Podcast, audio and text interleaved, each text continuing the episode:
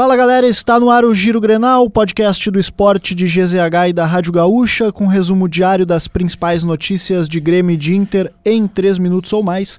Eu sou o Nicolas Lira e hoje comigo aqui Lucas Arruda. Tudo bom, Arruda? Tudo bem, Nicolas. Grande abraço a todos que nos acompanham no Giro Grenal, segunda-feira, 17 de julho de 2023, uma segunda-feira pós-jogo do Inter pelo Brasileirão. Vamos começar com o Inter, então, no jogo que marcou a estreia de Ener Valência diante da torcida no Beira-Rio. O protagonista do Inter, mais uma vez, foi John. O empate em 0 a 0 diante do Palmeiras neste domingo teve mais uma boa atuação do goleiro, que fez três defesas importantes no segundo tempo.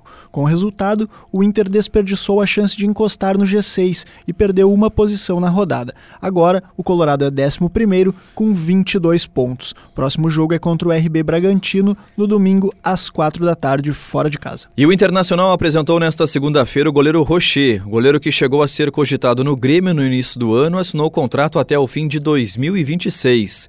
Questionado sobre o interesse do tricolor, ele disse ter certeza de ter tomado a decisão certa. Para estrear, só depende da regularização no bid da CBF, já que está em condições físicas de fazer a sua estreia. E ainda falando em contratações, o Inter está a detalhes de anunciar o volante Bruno Henrique. Desde sexta-feira, em Porto Alegre, ele realiza exames médicos para assinar contrato até o fim de 2025 com o clube. Ex-jogador de Corinthians e Palmeiras, o volante de 34 anos estava no Al Ittihad da Arábia Saudita. Bruno Henrique deve disputar a posição com Gabriel Arangues, Rômulo Campanharo, Johnny e Matheus Dias, os volantes que o Inter tem à disposição no elenco. Bora falar de Grêmio, Nico? Vamos lá. Sorteio dos mandos de campo da Copa do Brasil definiu que o Grêmio irá decidir a vaga na final jogando fora de casa. Conforme o sorteio nesta segunda-feira, o tricolor faz o jogo de ida na Arena em Porto Alegre e o confronto de volta contra o Flamengo no Estádio Maracanã. Ainda não há uma definição do dia exato dos jogos, mas as datas base para os confrontos da semifinal são 26 de julho e 16 de agosto. Na outra semifinal, São Paulo e Corinthians brigam pela vaga. E a novela Luan segue no Grêmio. Na tarde desta segunda-feira, o presidente do Corinthians, Duílio Monteiro Alves, confirmou o interesse do tricolor no atacante de 30 anos. No entanto, de acordo com ele, o Corinthians não tem interesse em emprestar o jogador. Nas palavras de Duílio, qualquer transferência precisa ocorrer de forma definitiva.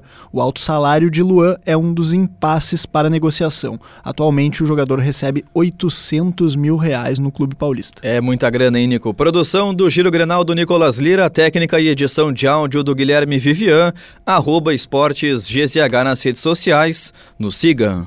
E teve um jogo maluco, para dizer o mínimo, né? Usando esse hum. termo aí, na Série D do Campeonato Brasileiro, né, Arruda? Que envolveu até um gaúcho. Pois olha, Nico, a gente está falando da situação do Novo Hamburgo, que enfrentava o Ercílio Luz jogando em casa e no intervalo perdia pelo placar de 5 a 1 mas no segundo tempo conseguiu o empate e terminou com um placar incrível de 5 a 5. Três desses gols foram nos acréscimos ali, 89, 90 mais 5, 90 é. mais 7. O que tu acha desse resultado aí? Pois olha, Nico, o, o Novo Hamburgo é o lanterna da sua chave e não tem mais chance de classificação, tá? Mas eu confesso que quando eu vi esse resultado final, achei suspeito, mas eu achei ainda mais estranho, seis gols na primeira etapa. É muito estranho.